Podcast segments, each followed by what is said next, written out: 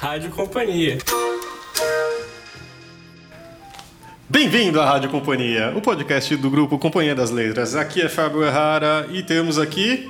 Marina Pastore. Tudo bem, Marina? Tudo bem, Fábio, e você? Tudo ótimo. Hoje vamos falar de lançamentos de 2018. Yeah! Afinal, né, tem aquele chavão que falam que o ano só começa no carnaval, então a gente vai levar isso a sério, né? É, né? Assim, já teve aí lançamentos legais, mas tudo bem, ainda tá em tempo. Não, e Feliz ano novo, pessoal. É, e feliz ano novo chinês. Isso. Eu fiquei sabendo. Parabéns. Vamos falar com o Otávio Marques da Costa, que é o publisher da Companhia das Letras, Penho em Companhia, Portfólio Penho em Quadrinhos da Companhia. Depois temos Julia Murit Schwartz, dos selos Paralela, Seguinte e Companhia das Letrinhas. E depois Marcelo Ferroni, que cuida do, dos selos Alfaguara, Objetiva e Suma. Você vê que vão ser pouca, poucos livros, né, gente? É, gente, 40 livros por mês, aí 12 meses. Faça uma conta, que eu sou de humanas. a gente não vai conseguir falar de todos. Claro. Esses são alguns dos livros. Uh, a gente está focando principalmente no primeiro semestre, mas você vê que tem algumas coisas aí pro ano. Tá bom? Vamos começar então ouvindo a Júlia. Toca aí, Zé!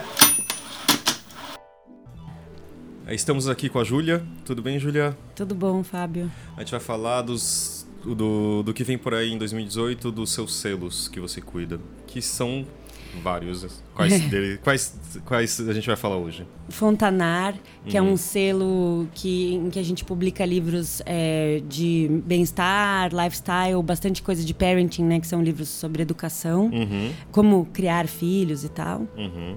É, também tem a Paralela, é um selo que publica tanto ficção quanto não ficção, né, mais de entretenimento, ficção de entretenimento e, em geral, são romances mais uhum. para o público feminino. Uhum.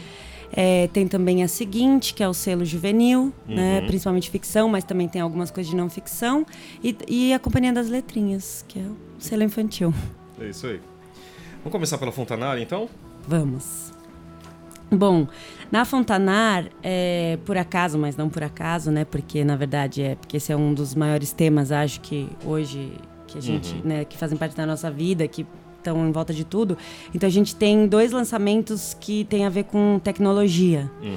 Então um é que a gente ainda está um pouco pensando na tradução do título, que não é tão fácil, mas em inglês chama How to Break Up with Your Phone que é um título ótimo. Exatamente. Mas um pouco difícil mesmo de traduzir. É, pois é. Sempre tipo, acontece isso, né? Em inglês, tem, eles têm, nossa, umas expressões e um jeito de falar das coisas que... É, seria, sei lá, como terminar com o seu telefone. É. Sei lá, terminar o seu relacionamento com o seu... Exatamente. Só que é terminar o relacionamento, mas não terminar totalmente. É, é, na verdade, o livro é um pouco. Ela fez, a autora fez uma pesquisa muito grande uhum. e, e, em vários países, né? Não só nos Estados Unidos.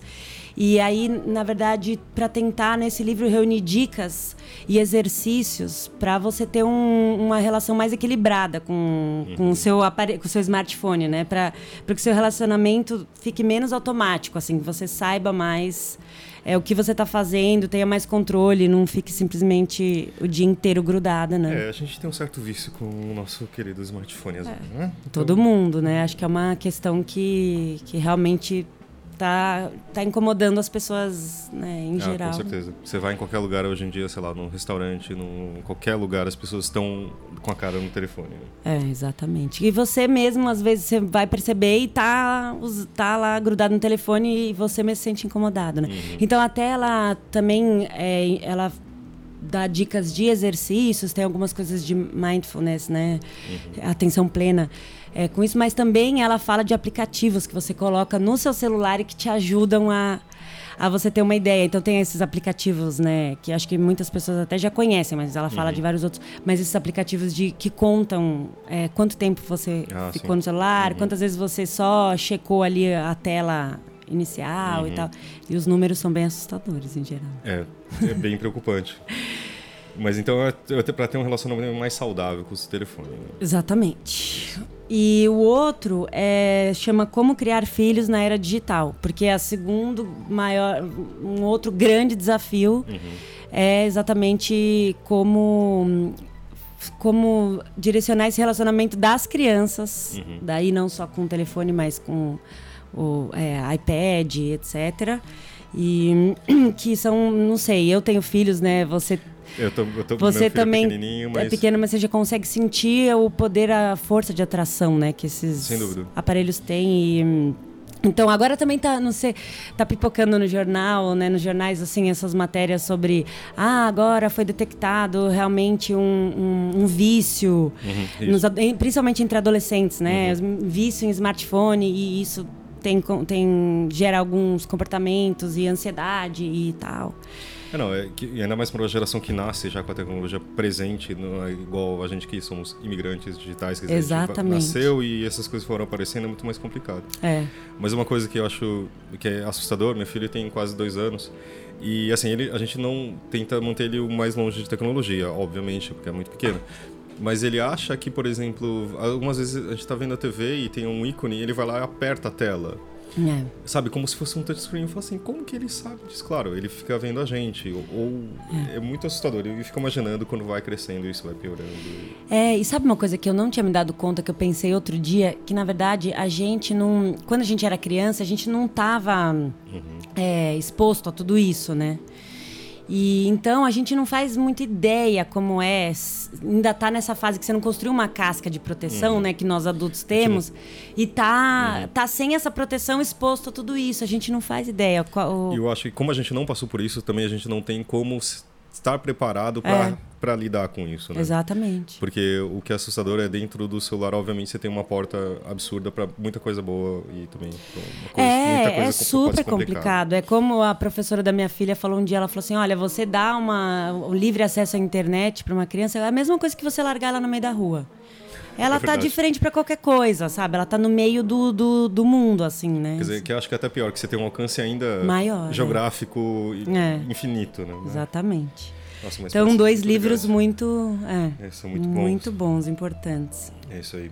Isso- Vamos passar agora para a paralela. Certo.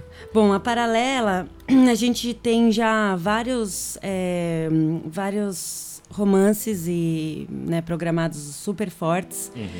Pra, principalmente agora nesse primeiro semestre. Então, logo em março tem um lançamento muito grande para nós, que é um, um thriller psicológico bem para os fãs de Garota no Trem, de Garota Exemplar. Eu sei que depois do Garota no Trem apareceram milhões de novos Garotas no Trem, ou thriller psicológicos, mas nós mesmos não fizemos nenhum, porque tudo a gente sentia que era um novo Garota no Trem, não tinha essa força, mas assim, esse livro que chama A Mulher Entre Nós é muito, muito, muito bom. Vai ser lançado nos Estados Unidos em janeiro pela St. Martin's Press, né, que é uma editora muito grande.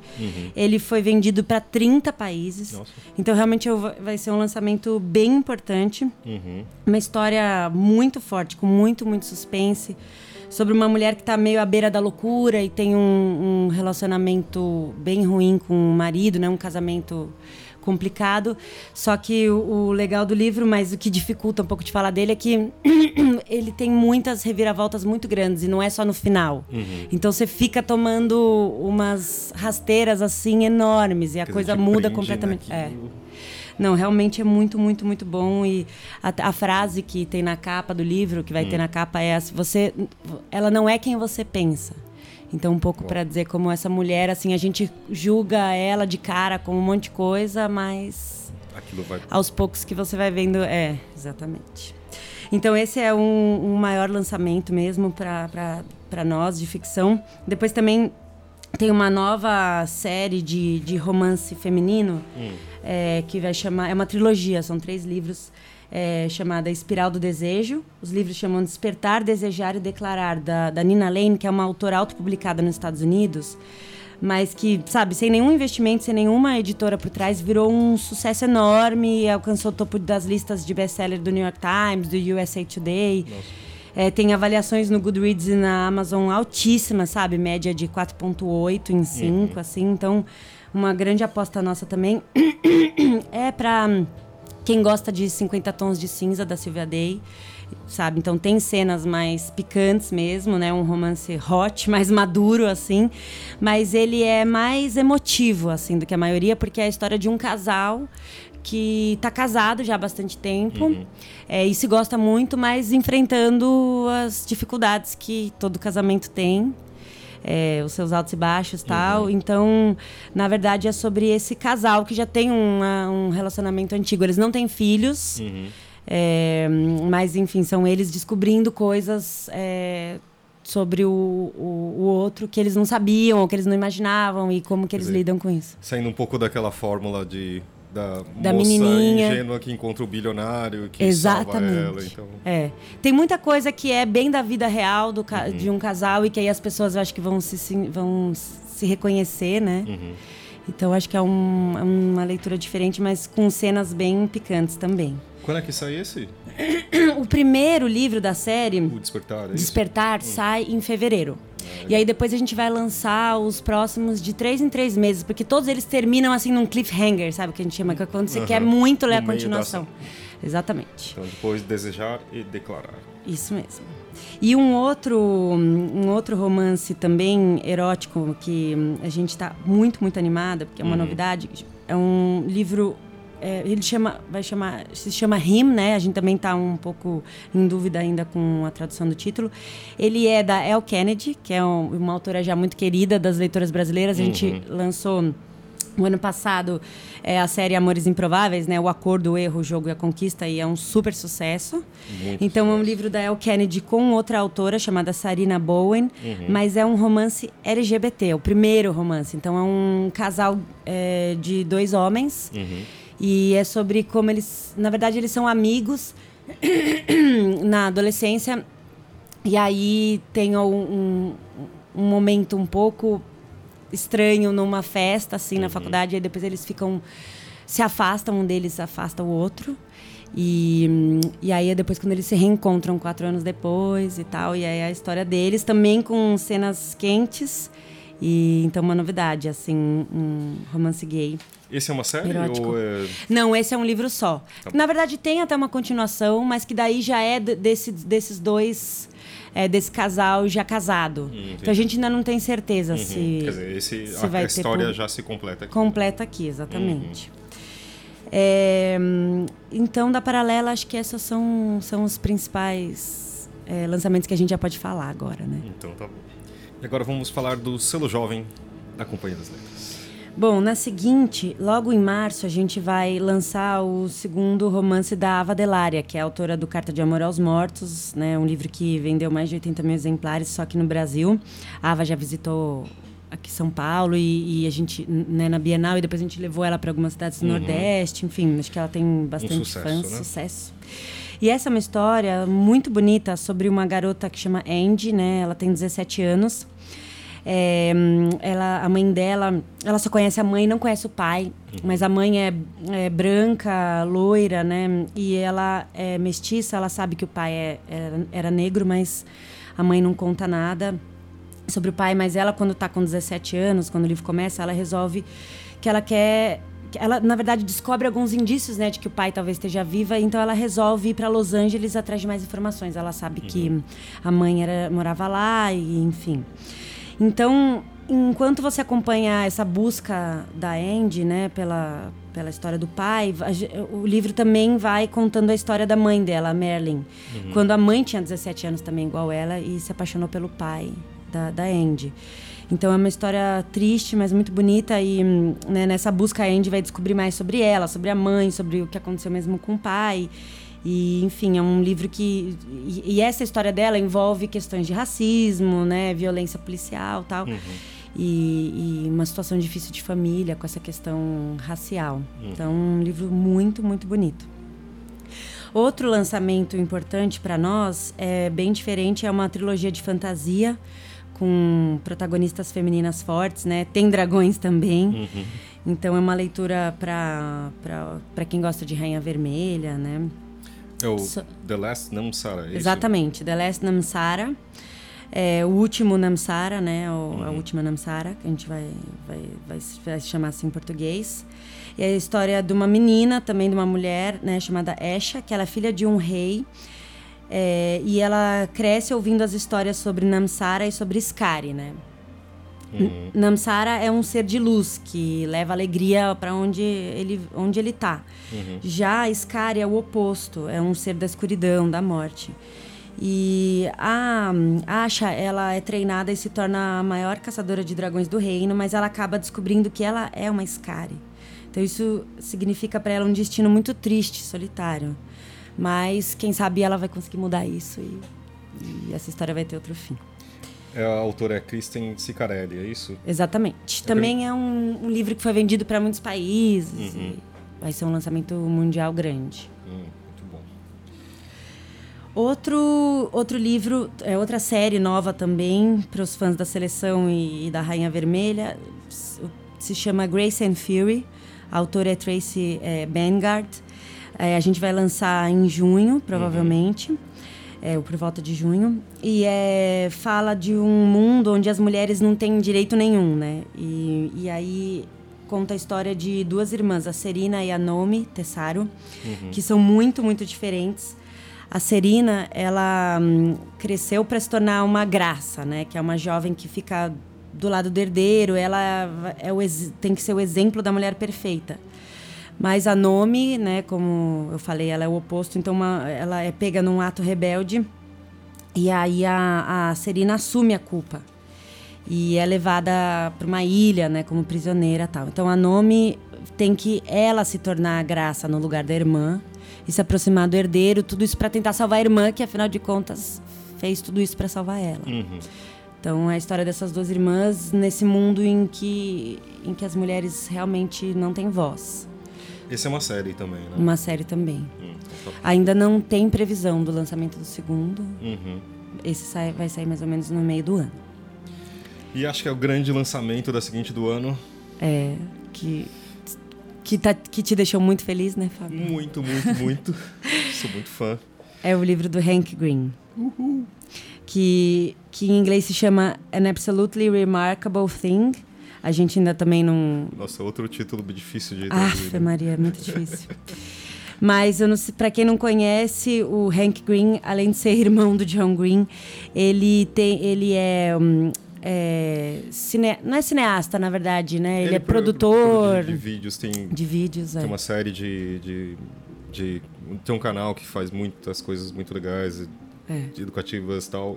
E também, e o fora, o, o canal que ele tem com o Hank. O Vlog Brothers, é, que na verdade e- ele e o, e o John começaram meio que juntos a ficar conhecidos, né? Uhum. E hum, com esse vlog, Uhum. que eles, né, É, Ficavam um, um fazendo meio em recado, dupla. É, um, um faz pro, um, um vídeo pro outro. Pro né? outro, É muito é. bacana, quem não conhece vale a pena. E eles têm. Esse, ele também tem vários fãs aqui no Brasil, né? Eu acho que vai ser um, um livro bem esperado também. E conta a história da April May, que é uma estudante de arte, né? Que vive em Nova York e um belo dia encontra uma, uma estátua gigante de um robô no meio de Manhattan. E aí ela tá com um amigo e eles filmam essa criatura e chamam ela de Carl. E aí esse vídeo viraliza. E a April, na verdade, então, quando ele- o vídeo viraliza, ela descobre que tem vários caos espalhados por dezenas de cidades no mundo todo. Mas ninguém sabe como eles foram parar nesses lugares. E a April tá no meio desse mistério e vai, vai tentar descobrir o que, que esses robôs gigantes são, né? O que, que eles querem aqui na Terra.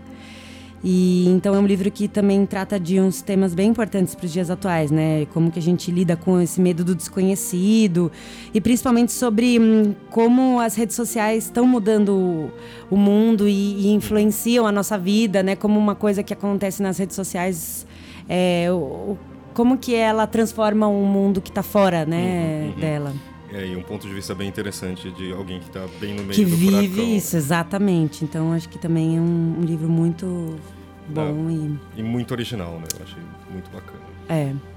E ele é super também assim cinematográfico, né? Então a gente espera muito que alguém fa- faça uma versão, porque é super quando você lê, né? Você já Uhum. vê. Já consegue imaginar ele- todas as cenas, Exatamente. ação, etc. Muito É. bom. E a gente tem dois desfechos muito importantes de série. Um é o super, hiper aguardado fim da Rainha Vermelha, né? O quarto volume, que se chama War Storm. Mais um título pra sofrer, queria- traduzir. Eu queria mostrar pra vocês como que é a discussão de títulos, é que é bem difícil. Aff, nossa, a gente fica assim, às vezes, meses e com mil tentativas. É muito Uhum. difícil. E, a- e muitas vezes os leitores não ficam felizes depois de Não tudo dá isso. pra agradar todo mundo. Não dá. Porque realmente, assim, se todo mundo vai ter um ponto de vista, como que a gente faz pra traduzir War Storm? Exatamente. Sabe? Tempestade. É, o, guerra. o terceiro volume da Rebelde do Deserto, que é outro desfecho Uhum. de série que a gente vai lançar, é super difícil também. Chama The Hero at the Fall. Só que Fall tem vários Nossa, é verdade. significados, É então. um título bem bonito, mas não pode ser queda, pode ser outono, pode ser tipo uma coisa Exatamente, vai... alvorada. A gente tá, Exato. sabe, sofrendo também. Mas também vai ser um. É uma série muito legal. E ela também visitou, a autora visitou. Veio na Flip Hop esse ano, né? Uma, é muito, muito legal, super atenciosa Uhum. Na verdade, no ano passado, em 2017. Nossa, é verdade, é. E agora, mas em 2018 também vai ter, então Flip Hop vai. aguardem. E acho que são. Tem grandes coisas aqui na seguinte, hein? Sim, E a gente tá falando praticamente só de primeiro semestre. exatamente. Porque é só daquilo que a gente já pode revelar. Então tá bom. E agora vamos falar de Companhia das Letrinhas. Nossas queridas criancinhas. Ah. Bom, da Letrinhas, um primeiro lançamento, é, que agora, ai meu Deus, eu não peguei aqui o mês exato, mas é, é no começo do ano. Uhum. É um outro livro bem clássico, que já tem muitos fãs, né, do Shel Silverstein, que é o autor da Árvore Generosa, aquele Uhum. livro que todo mundo leu, ama e Lindo. super lindo. Esse também tem uma mensagem super é, bonita, né? Bem filosófica, é, que é porque é a história chama a parte que falta e é a história de um ser circular, né? Ele é um, é um círculo e que ele visivelmente não está completo, está faltando um pedacinho ali da pizza. Sabe quando a gente faz aquela pizza que tem as, as, né, as partes? Então é como se não tivesse uma parte. E ele acha que ele precisa encontrar um jeito para completar essa parte que está faltando e só e ele acha que só assim ele vai se sentir feliz, totalmente feliz. Então ele parte no começo bem animado por uma jornada assim em busca dessa parte que falta. Mas explorando o mundo, ele vai perceber talvez, né, que essa verdadeira felicidade não está em alguma coisa fora dele, não necessariamente, né, fora dele, mas dentro do que ele já é, mesmo sem aquela parte. Então, um livro que, enfim, pra gente pensar bastante sobre, né? E até ele é meio que para todas as idades, porque não é só para as crianças. Quem acabou de terminar um namoro também pode assim se sentir bem feliz lendo ele e reconfortado. Então é super bonito. É, outro clássico que a gente vai lançar é um, um livro novo do Dr. Seuss, que na verdade em 2017 a gente relançou né, os livros, os cinco títulos que a gente já tinha lançado dele, mas com uma tradução nova. Porque o Dr. Seuss é um super desafio também da tradução, porque é, ele é o maior autor entre todas as idades, não só infantil nos Estados Unidos, né? Assim, um autor que mais vende. Então, todas as crianças são alfabetizadas com os livros dele, porque ele não só cria personagens incríveis e cria palavras, e, né? Porque ele escreve e ilustra. Então, ele cria os personagens e as palavras e, e também a imagem para eles. Mas ele também ele tem uma, uma métrica e, e- e um ritmo muito especial de contar as histórias. Isso é muito difícil traduzir, né? Para passar para português é. Exatamente. Por isso que as nossas edições são todas bilíngues, né? Tem o texto em inglês atrás, para quem quiser também ouvir do jeito dele, né? Porque tem- é, é- é muito cantada mesmo. Quando você lê, é quase que uma música, né? Então a gente lan- relançou esses cinco e agora vai lançar um, um livro novo no começo do ano. De um, um livro, na verdade, que foi feito na época da Guerra Fria, então ele tem a ver com, essa, com as questões desse momento da Guerra Fria, mas ele tem uma releitura muito uh, forte nos dias atuais. Eu não conhecia esse, a Guerra do Pão com Manteiga mesmo. Esse. Exatamente, uma guerra do pão do manteiga, a guerra do pão com manteiga, porque hum, é a história de dois povos muito parecidos, só que são os azuizinhos e os laranjinhos, porque cada um se veste de uma cor, e eles se acham assim muito diferentes, principalmente por uma questão que para eles é crucial, que é como passar a manteiga no pão. Os azuizinhos passam a manteiga em cima do pão e os laranjinhos passam embaixo do pão. E por causa dessa diferença, eles constroem um muro entre eles, né, que divide as terras, é para eles ficarem separados de vez. E só que o problema é que no começo do livro alguém de um lado provoca alguém do outro e aí uma guerra começa e aí cada, cada lado traz sempre uma arma maior que a do outro. Ah, é? Vocês trouxeram esses? E aí eles vão lá e constroem uma maior. Então, é, é, uma, é uma história para a gente pensar sobre o convívio em sociedade, né? Como a gente lida com o diferente. É, num mundo polarizado, acho que talvez funcione, né? Exatamente, acho que isso já, já viu isso em algum fala lugar. alguma coisa com a gente, né? Sem dúvida. É, depois a gente vai ter duas é, continuação de duas séries é, bem importantes, grandes que a gente lançou em 2017. Uhum. Uma é Dogman, que é a nova série do, do Dave Pilkey, né, o uhum. autor do, do Capitão Cueca, do Capitão Cueca, é, que é a história de um um, um, cachorro uhum. policial, mas que ele não é só o pastor alemão, o cão policial, ele é um uhum. policial mesmo, porque ele, na verdade, era o cachorro do, do, do oficial Rocha, né? Ele era, se chama Greg, só que eles dois sofrem um acidente e são os seus corpos ficam cortados no meio e o único jeito deles sobreviverem é fundir a cabeça do cachorro com o corpo do policial. Uhum. E assim nasce o Homem Cão, melhor policial da cidade e que hum, é, mas que está sempre precisando dar uma aprimorada né, nas suas habilidades porque é lógico é um livro é uma série de comédia como uhum. Capitão Cueca então uhum. ele faz as maiores trapalhadas ele não resiste quando vê uma privada e aí ele para ele lá dar uma, uma bebidinha né na água então e aí ele está sempre atrás do Pepe que é um gato que é o maior inimigo e o grande vilão da história é uhum. super engraçado e ele faz um, várias maluquices e é desse mesmo jeito do Capitão Cueca, assim, uhum. sabe? Bem informal, muito legal. E eu, a outra série que a gente vai lançar o segundo volume é uma série que chama Clube do Tênis Vermelho, uma série espanhola que tem um sucesso gigantesco na Espanha, já saíram vários volumes lá. Uhum. A gente está lançando aqui, então.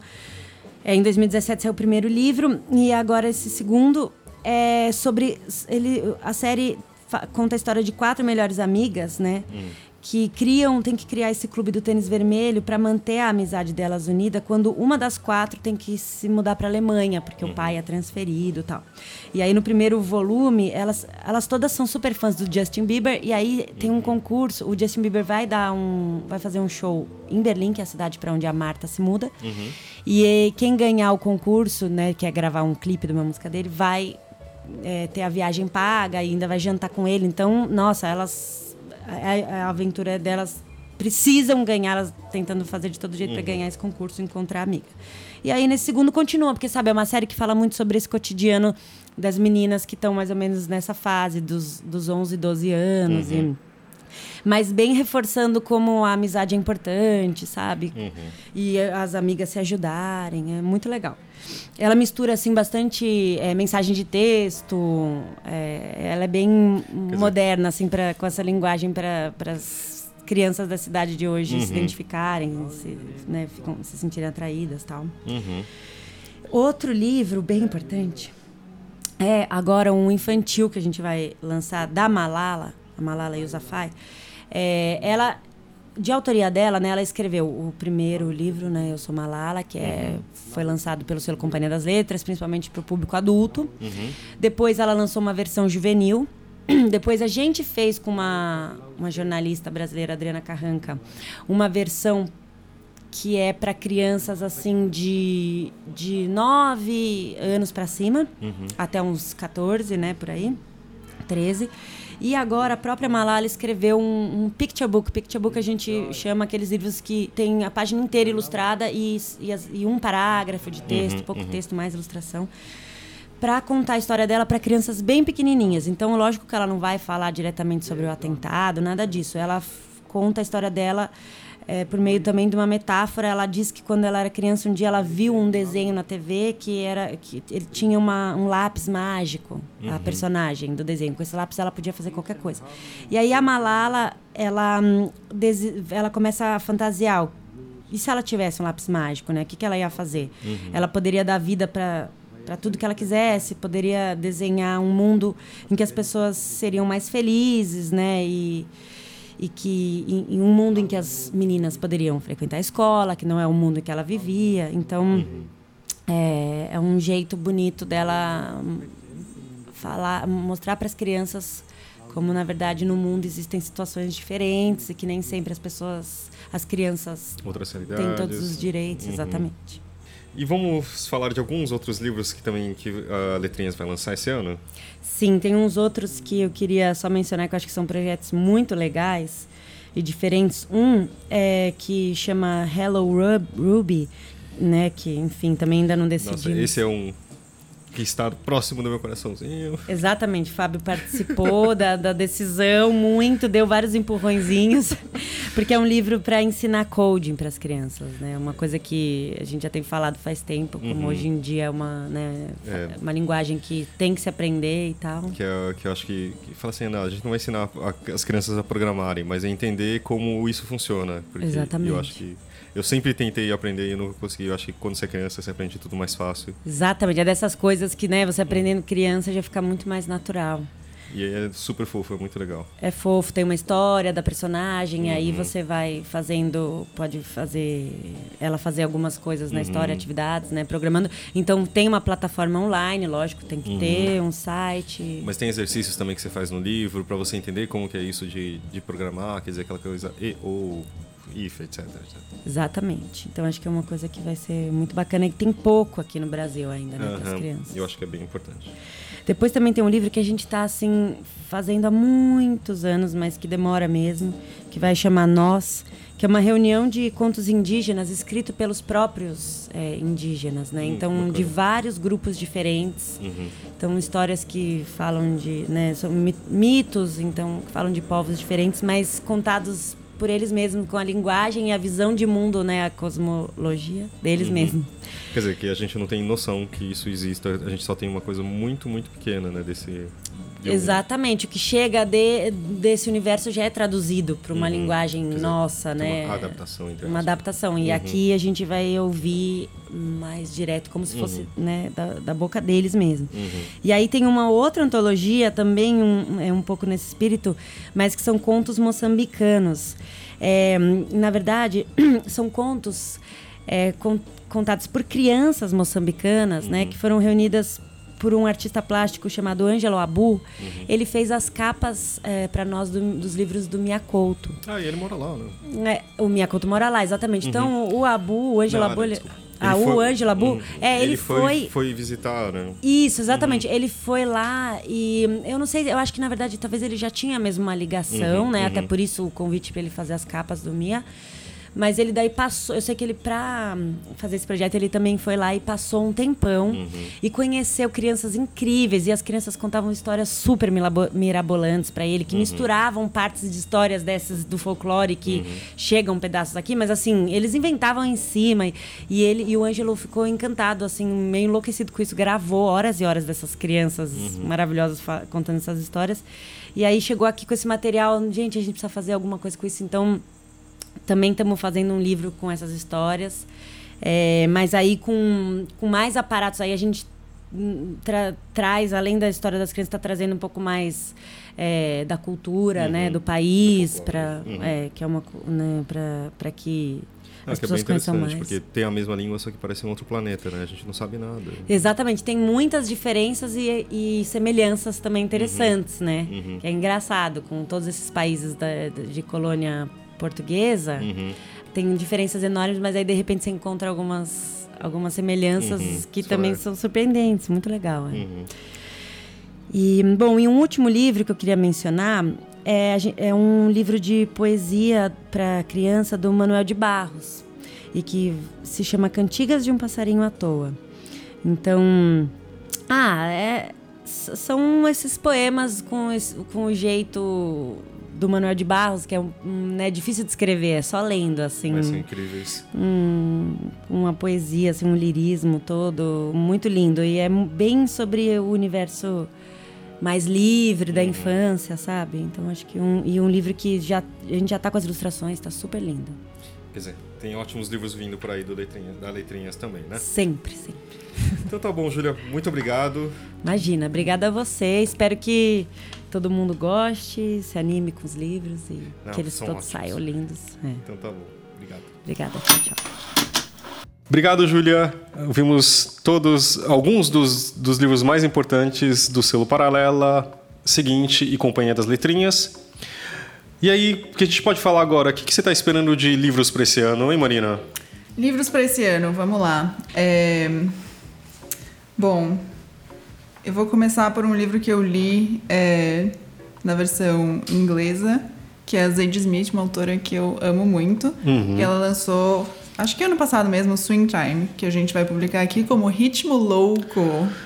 Tradução impossível de, da- do título. É, então, é que é um filme, né? Um filme Uhum. do Fred Astaire com a Ginger Rogers, de 1936, pelo qual uma das personagens é obcecada. Então não tinha como Mudar isso. mudar essa tradução aí, mas enfim, pessoal, apesar do título um pouco Não sei Inusitado. se ele dá uma, muita ideia de- do que é o livro, mas é um ótimo livro. Eu acho que está previsto para agosto deste ano, mas ainda sem data definida. É, recomendo muitão. Tem algumas colunas que o, que o Galindo chega, fala sobre a tradução no, no blog. Dá uma procurada lá, blog da companhia. Bem legal. É, ainda na linha livros estrangeiros que a gente vai publicar esse ano. Acho que a gente já falou bastante dele no podcast do final do ano passado. Mas o 4321 do Paul Auster, livraço É, tá na minha lista aqui também de livros a ler esse ano. a ler. Esse aí você separa um mês pra ler, né? Porque é mil páginas. Mas, Mas que vale cada página, na verdade. Vale super. E ele foi finalista do Man Booker Prize. Inclusive, ele me empolgou mais do que o livro que ganhou o Booker Prize. Que a gente vai lançar também. Ótimo livro, incrível. Lincoln no Limbo. Que eu comecei, eu tô gostando. É? É. Você não. É que eu, eu abri o livro e vi que ele era na forma de diálogos, assim, e aí não é um, um formato que me atrai muito. Daí eu fiquei meio. "Eh", Mas, enfim, todo mundo que lê acha maravilhoso, então tá na lista também pra esse ano. E, obviamente, a minha lista tem um livro que é o óbvio, né? Tem um livro novo do Murakami. Você jura? Desculpa. É, são dois volumes, o que chama O Assassino do Comendador. Vão ser um dos primeiros países a lançar o livro. O Ferroni, que você vai ouvir daqui a pouco, vai comentar um pouco. Mas muito ansioso, porque desde um Q84 ele não lança um, algo desse, dessa proporção. Ó, emocionante. Você É. tem mais algum que quer falar? Eu tenho, mas vamos ouvir o Ferroni então? Vamos lá, Ferroni, quais são os lançamentos? Conta pra gente. Então, vamos falar aqui no- de algumas coisas. A gente, ah, vão ter muitos livros, acho que vai ser difícil falar de Aham. todos, mas acho que vamos comentar alguns ah, uns livros interessantes aí que vêm nesse ano legal. ainda. Vamos falar um pouco de Alfaguara, que é o selo literário.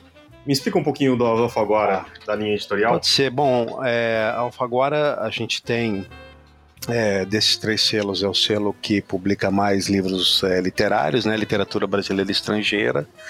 E para esse ano a gente está com uma novidade. A gente andou, é, é, eu falo a gente, eu, é, a a Luara, que também tem, é, que é editora do selo, né? Tem trabalhado muito na aquisição de títulos novos, é, mas a Uhum. ideia é não só publicar é, literatura e continuar focando muito na literatura brasileira, vou aí é, falar de alguns autores que vêm por aí esse ano, mas a gente também está começando a abrir um pouco mais o selo, fazendo alguns livros que são super bem escritos, inteligentes, é, envolventes, e ao mesmo tempo tem um apelo para um público um pouco maior. Então a gente está fazendo alguns Uhum. thrillers que nos Estados Unidos são inclusive lançados pela Knopf, que é uma editora é, americana da- do grupo, né, da- da- do grupo Random House, e super é, conceituada literariamente, mas que tem feito faz livros assim também com muito sucesso. É, Uhum. a gente tem dois já em produção, dois autores. Um deles é um clássico, é um, ele chama Robert Harris, já foi lançado é, outras vezes no Brasil. A gente vai lançar é, os livros dele pela primeira vez na Alfaguara. A gente contratou dois livros, Uhum. talvez os dois. A gente vai lançar o primeiro agora em abril, comecinho de abril, e o segundo ou no final do ano ou em 2019. O primeiro a gente vai lançar Tá. junto com a Knopf, é um, um mês depois, só que a Knopf acabou de lançar, parece. Isso chama Mu- Munique. É, um, é um thriller que se passa em 38, é, nas negociações é, do Hitler com os ingleses, os ingleses tentando evitar é, a guerra, a Segunda Guerra Mundial, e a Uhum. narrativa se passa nessas negociações em Munique, e elas são narradas por dois personagens. Você tem um inglês, uh, que viaja com Churchill e você tem na equipe nazista um, um jovem alemão e os dois estudaram juntos uh, em Oxford. Então eles foram muito amigos e acabaram separados pelas circunstâncias. E aí esse é, o personagem alemão ele tenta se reencontrar com a amiga nos bastidores para tentar evitar a guerra. Um thriller super bem feito, é um autor assim, de primeira qualidade. É, o outro uhum. livro que a gente contratou já foi lançado é, em outras línguas, chama Conclave, é uma intriga com numa, numa eleição para um novo papa, uma intriga política, muito bem feito. Então esse é um dos autores aí nessa linha mais de, de thriller que a gente vai começar a publicar na Alfaguara. É, é a Alfaguara é um selo espanhol, né? Ela existe na Espanha desde os anos 60 uhum. e a Alfaguara Espanha começou a fazer isso alguns anos atrás com muito êxito. Eles fazem isso muito bem. A gente achou que poderia pegar um pouco desse desse aprendizado é, espanhol e fazer alguma uhum. coisa semelhante aqui no Brasil. Uh, é, o outro autor também vai ser lançado pela Knopf, ele vai ser relançado, na verdade, nos Estados uhum. Unidos. É, chama Lars Kepler, é um autor nórdico, na verdade são dois autores, é um, é um, um homem e uma mulher, eles usam esse pseudônimo, escrevem a quatro mãos, e na Suécia o livro, assim, é um sucesso estrondoso de, de, de público, tem críticas muito boas, os livros são muito bons é um investigador. Uhum. É, é um pouco nessa linha do Stig Larsson e desses outros autores hum, do Millennium, né? desses uhum. outros autores nórdicos que, que do John Nesbo, é, desses autores que pintaram é, aí recentemente. É um, uhum. um, esse investigador, os livros têm é, uma sequência, mas você pode ler eles é, de forma independente. Eu comecei a ler quando a gente foi avaliar não, o primeiro, o primeiro e o segundo foram lançados há algum tempo no Brasil e agora a gente vai, uhum. a gente vai retomar a edição desse, desse autor, né? Do, desses autores, né? Esse autor, esse autor uhum. duplo. É, e a gente vai começar por um livro que está no meio da série e esse foi o primeiro uhum. livro que eu li. Então eu não tinha o, o background dos livros anteriores e peguei para ler e não consegui parar. É uma coisa assim impressionante. É, o primeiro livro chama Sandman Uh, a gente vai provavelmente vai manter o mesmo título, que é um nome já forte, né? É, é, uhum. no Brasil. É um ótimo é, título. É, né? o significado dele, é, as pessoas já conhecem, né? E, uhum. e, e é um, um, um, assassino em série que ele na verdade ele prende ele, as pessoas desaparecem ele mantém elas vivas a gente vai descobrir por que ao longo da narrativa é, mas uhum. são dadas como mortas. Então elas são, são sequestradas quando são crianças, é, algumas mulheres são sequestradas e somem nenhuma pista. É, a família enlouquece, é, normalmente o pai ou a mãe acabam se suicidando com a falta de notícias e um investigador acaba entrando nessa linha de tentando descobrir quem é essa, quem é esse criminoso. Sim, é muito bem feito. É, a gente achou que também e não precisa ter lido, uh, lido não, os livros não, anteriores. Não, ele, ele, é, um, é um, Os livros que ele vai lançando são standalones, né? São livros. Ele, ele faz uma menção. Uhum. Mas os livros você pode ler é, é, fora da sequência. Depois a gente. É, é o que, é que nós vai fazer. Eles vão lançar agora também o Sandman. E depois uhum. vão para o quinto romance que a gente também contratou. Um, que chama Stalker e uhum. o sexto livro, que é o terceiro que a gente vai publicar, chama é, Rabbit Run. A gente ainda está sem o um título é, em, em, português, acabamos de contratar, é uma coisa super, super, super recente, é primeiríssima mão mesmo. Ah, bom, e aí, fora esses autores, claro, você tem os autores já clássicos da Alfaguara, né? A gente vai ter uhum. um novo romance do Murakami no final do ano, chama o, que é sempre... sempre uma coisa, né? E chama o Assassinato do Comendador. Uhum. Ele foi lançado. É o que, é, que foi lançado no Japão e foi de novo aquele mega sucesso. Foi. Né? É o primeiro livro de fôlego que Murakami publica desde a, do 1Q84. É um uhum. livro, são dois volumes, então é um livro quase do tamanho do 1Q84. São dois volumes de, se eu não me engano, 450 páginas. E a gente está uhum. tendo um trabalho doido para traduzir do japonês, né? Enfim, é sempre, é sempre um processo longo. Ele foi lançado uhum. no final do, se eu não me engano, foi lançado no ano passado no Japão, então é super recente. É, acho que foi final de 15 para 16. Não, né? foi, não, foi depois. Final de 16 para 17. É, isso. Isso, isso. E. Uhum. Acho que até agora um país lançou fora, até acho que a Holanda lançou o livro. Então é uma coisa assim bem, bem recente mesmo. A gente vai conseguir publicar na onda dessas publicações estrangeiras. Uh, a gente vai lançar os dois volumes? A gente vai lançar eles separados. Vamos lançar uhum. talvez numa distância de três meses aí entre um e outro. Então, primeiro, ah, pro, inclusive, para a gente acha que poderia lançar o primeiro, esperar um pouquinho e lançar o segundo para conseguir publicar antes para os leitores. Senão ter que demorar um pouco mais para uhum. ter as duas traduções prontas, né? Entendi. Um, a gente tem aí o lançamento de muitos autores já da casa, autores brasileiros literários, com grandes romances aí a caminho. Então a gente uhum. tem é, o Marcelo Rubens Paiva, tem um romance novo, um romance super é, emocionante, engraçado, que é narrado por um orangotango um orangotango que, que, que, que, aprende a língua humana, não a falar, mas ele compreende, ele consegue ler, e o livro se chama Orangotango Marxista, é, porque ele faz uma análise da sociedade, vai viver no zoológico, decide escapar, é um livro muito, muito, muito bom dele. A gente tem um primeiro romance da Inês Cabral, que é, é filha de João Cabral de Melo Neto, e faz um romance de formação muito bonito também. O livro chama O que uhum. é o caso. E temos mais dois autores já bem importantes da, da Alfaguara, o Ronaldo Corrêa de Brito e a Luísa Geisler, que tem romances novos também é, para esse ano. Esses, todos esses livros que eu falei para que, que, eu te falei são para o primeiro semestre.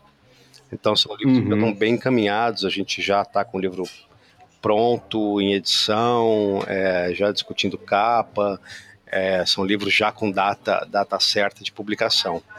A Luísa Geiser tem um romance super ambicioso, é, uhum. promete ser que é muito bom, muito bem humorado, de, de uma menina que sai, a mãe desapareceu e ela sai em busca da mãe, ela acha que a mãe foi para a Irlanda. Então ela decide seguir os passos da mãe e, e convive, encontra esses brasileiros morando no exterior, é uma espécie dessa narrativa desses autoexilados. É um livro muito, muito bem feito, muito engraçado. E o Ronaldo é, Correia de Brito tem um romance novo chamado Dora Sem Véu. É um romance muito, também muito ambicioso, muito impactante. Uh, de uma que é engraçado, né? Também é uma busca. É uma, é uma, é uma mulher mais velha. Ela chama Francisca o pai dela morre é, e quando ele está uhum. à beira da morte, ele confidencia para ela que ele foi adotado, que ele fugiu, a família era uma família muito pobre de retirantes, e ele fugiu quando ele tinha 10 anos, acabou sendo adotado por uma pessoa que estava fazendo uma viagem para o sul, uma viagem de navio, ele foge com essa família para o navio e, é, e esquece da família. E esse remorso por esse abandono, por essa fuga, corrói a vida dele. E ele acaba passando esse legado para filha. Ele fala: procure Dora, que foi a mãe dele.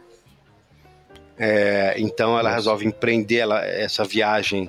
Ela faz essa viagem de romaria é, uhum. é, de volta, né, vai para o Nordeste e, e, e, enfim, atrás dessa, dessa mulher que a gente não sabe se está viva, não sabe se os, se os irmãos do, do, pai estão vivos.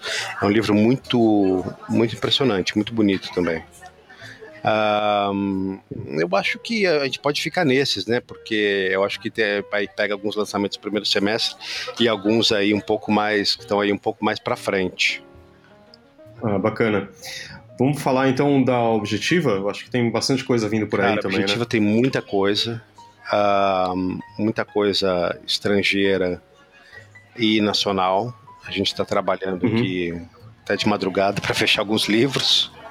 É, a gente tem aí, acho que as pessoas já sabem, né? A gente vai lançar aí nas próximas semanas o Fogo e Fúria, do Michael Wolff, esse relato do uhum. governo Trump, né, o, o, esse primeiro ano do governo Trump na Casa Branca, esse livro que está fazendo uma super polêmica, que o Trump tentou bloquear, é. enfim, acho que está todo mundo bem a par da confusão que ele está criando, né? É, que fala de dentro, de dentro da Casa, da Casa Branca, Branca, né? É um, e é, é um relato inacreditável. É, inacreditável e é muito impressionante, porque quem, quem é, é, as pessoas que editaram ele, né, a Luísa Cortez e a Fernanda Pantoja, elas é, uhum. que passaram as madrugadas fechando essa tradução, é, comentaram que é um livro muito impressionante, não necessariamente pelos escândalos que o jornalista revela, esses escândalos que saíram na mídia. Uhum. Mas ele te dá um uhum. panorama muito impressionante de quem é esse homem, é, quem é o Trump, como ele está sendo, como ele é manobrado por essa equipe em volta dele. É, que são é, e são uns verdadeiros tubarões. Então você vê Entendi. o caos instalado, mas os caos também de as pessoas estão próximas ao Trump, não só o Trump, mas como ele é, é, manipulado, de certa forma é usado, ele usa, mas não sabe também que está tendo esse movimento contrário. Então é um livro muito impressionante nesse sentido, para te dar um, um, pouco mais da, do, da, essa ideia desse, do, do homem que está por trás dessa figura tão polêmica, né? É um livro muito, é, é um livro muito interessante. Eu acho que né, não, não é só o, o escândalo e os, as notícias pontuais, né? O livro vale por muito mais do que isso. Você comentou das noites aí em claro, mas é que o livro foi lançado faz muito pouco tempo nos Estados Sim. Unidos, né? E a gente teve acesso, não teve praticamente acesso a, antes de ele ser lançado nos Estados não, Unidos, né? A então... gente comprou em um dia e no segundo dia já estava traduzindo. É, precisamos para conseguir Exatamente. lançar em esse tempo, em super é, pouco tempo. Né? dois então... meses aí entre a, o começo da produção e a, a, publicação. Realmente é um dois meses e meio, né? É um tempo recorde, realmente, para conseguir trazer para o português. Não, esse todo mundo está é. ansioso, com certeza. E a gente, bom, a Objetiva ela é muito forte numa área que a gente chama de autoconhecimento, que são esses uhum. livros aí um pouco de negócios com essa psicologia popular, com essas análises comportamentais, né, como no caso do Mindset, que faz muito sucesso, do Poder do Hábito, uhum. é, de outros autores aí, é, é, Foco, né, do Daniel, Daniel, Goleman. Então a gente tem muito livro da Objetiva nessa linha é, para esse ano. Acho que eu posso listar uhum. alguns. A gente tem um livro uh, que foi lançado agora nos Estados Unidos, que está fazendo muito sucesso, de um autor já consagrado, mas esse é o primeiro livro que a gente faz pelo selo Objetiva, que chama Daniel Pink. O livro chama uhum. Quando? É um livro sobre a tomada de decisões. É, é, é, uma, é um livro, o autor ele se baseia em uma série de pesquisas, uma série de, é, de estudos para tentar entender como são feitas as tomadas de decisão, qual o melhor momento para você tomar essas decisões, como entender esse processo. É um livro uhum. que foi lançado, se eu não me engano, há quatro semanas nos Estados Unidos e está na lista aí entre os primeiros colocados. É um livro que pode fazer bastante barulho, eu acho que pode interessar muito para o público brasileiro. Uhum. a gente vai publicar o livro mais importante do último prêmio Nobel de Economia, o Richard Thaler, Uh, o livro em inglês chama Nudge, né, que é um cutucão, um empurrão. Uh, uhum. Também é um livro sobre uh, tomada de decisões, é um clássico. E é um livro que a gente também está produzindo para lançar esse ano. Uhum. A gente tem um autor também, a gente vai publicar o primeiro livro desse autor pela Objetiva, mas ele já foi publicado antes é, no Brasil, que chama Nicolas Nassim Taleb que é um autor que ficou muito famoso com um livro chamado A Lógica do Cisne Negro, ah, hum. onde ele discutia a questão das probabilidades e das, dos acasos que acontecem na vida e no mercado e como lidar com esses grandes essas, esses pontos fora da curva. E ele escreve muito bem. Entendi. Escreve muito bem. Ele é muito engraçado, ele é muito é um intelectual, ele cita filosofia, cita literatura, cita às vezes é, os filmes mais populares e, e, e, você fica, você aprende muito. Ele é muito inteligente e ao mesmo tempo é muito bem humorado. A gente vai lançar um livro novo dele que vai sair agora nos Estados Unidos. Em inglês, em inglês uhum. o livro chama Skin in the Game, que é, um, é uma tradução difícil, que é, um, é significa pele no jogo. O, o que ele diz é que você tem que se arriscar para ser bem sucedido. Você tem que colocar a sua pele em risco, entendeu? É, hum, então ele fala de casos, é, ele aborda assim, ele fala do Trump ao trabalho contemporâneo, ao mercado financeiro, é, à vida diária e é, é um, é um, livro muito bom também nessa área, uh, aí nessa área de autoconhecimento para objetivo. Uh, é, e, e, enfim, temos outros aí nessas áreas, mas acho que a gente pode ficar nesses, nesses três, é, três principais. Né? Um, a gente tem um livro também que foi um best-seller nos Estados Unidos, acho que é um livro muito importante. É, parece um que chama O Fim do Alzheimer, é, escrito por um médico norte-americano uh, que também ficou no, no, nos Estados Unidos muito tempo na, na lista de mais vendidos, que é um livro um pouco como um livro que foi muito, a gente teve muito sucesso no Objetivo anos atrás, que chamava Anticâncer. É, então, é, uhum. é, são as discussões sobre o Alzheimer, como você pode prevenir, o que, que provavelmente causa. É, então, são pesquisas e, e dados práticos que acho por uma, por uma doença que, enfim, está é, tá presente na vida de muitas pessoas aí, né? É, eu acho que é um livro que pode, enfim, um livro super importante que pode é, ir muito bem aí e que, vem, que vai ser lançado esse ano. Entendi. Você quer falar um pouco? Eu acho que. Eu não sei se a gente pode falar ainda, ou a gente deixa no suspense, que tem alguns livros de política ah, também brasileira ser. que acho é. que. A gente pode falar, não posso dar os detalhes de o que, que traz o livro, mas é, a gente vai publicar uma biografia do Alberto Youssef. É, o Alberto Youssef é, bom, esse doleiro, né, que estava por trás dos grandes lavagens de dinheiro, dos grandes é, aportes de capital desses políticos, de todos os políticos, acho que de todos os partidos, no período que vai do Banestado até hoje, é, ele teve sempre presente nesses, nesses esquemas de corrupção. É, foi preso, né? Tá agora é, é, numa prisão é, domiciliar. Uhum. E o jornalista que está fazendo o livro, Pedro Marcondes, passou três anos entrevistando o Youssef uh, para fazer realmente uma biografia completa dele, porque ele começa, ele tem uma vida incrível. Ele começa, ele vem do, ele tem uma, uma família libanês, o pai libanês, ele tinha vários irmãos e começou a trabalhar desde cedo. Ele começa a entrar no, no, no contrabando ainda com sete anos de idade, é, é, meio que vigiando a estrada para ver se a polícia aparecia. Enfim, ele tem uma história é, impressionante. Uhum. Ele mesmo pilotava os aviões para pegar a mercadoria no Paraguai e voltar. Ele, é, enfim, e, e essas operações Caramba. foram crescendo com o tempo. E o texto é muito bom, o jornalista escreve muito bem. É, eu acho que pode ser uma dessas grandes biografias é, que, que, são uma é, são muito emblemáticas para esse momento do país, né? Não, com certeza. É que realmente alguém que estava sempre aí Exatamente. perto de todo esse. E, e, falando tudo mesmo, né? Ele, ele tá realmente. E, e, e o Pedro, o, autor, está num trabalho de investigação, uhum. de apuração, está é, fazendo um trabalho muito bem feito.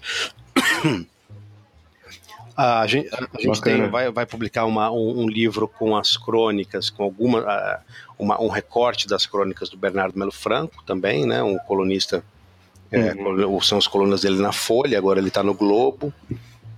Mas são uhum. essas colunas diárias políticas que pegam é, o fim do governo Dilma, com impeachment, até esse momento do Temer, como o Temer conseguiu, como a Dilma caiu é, no, no, processo de impeachment e como o Temer, de alguma forma, conseguiu escapar desse, desse mesmo processo. Então, são essas colunas que retratam esse período, o que é muito interessante, que você vai lendo ela né, no, no dia a dia, se você pega para ler as colunas uma sequência, elas te dão uma elas juntas te dão uma dimensão muito interessante sobre a política brasileira.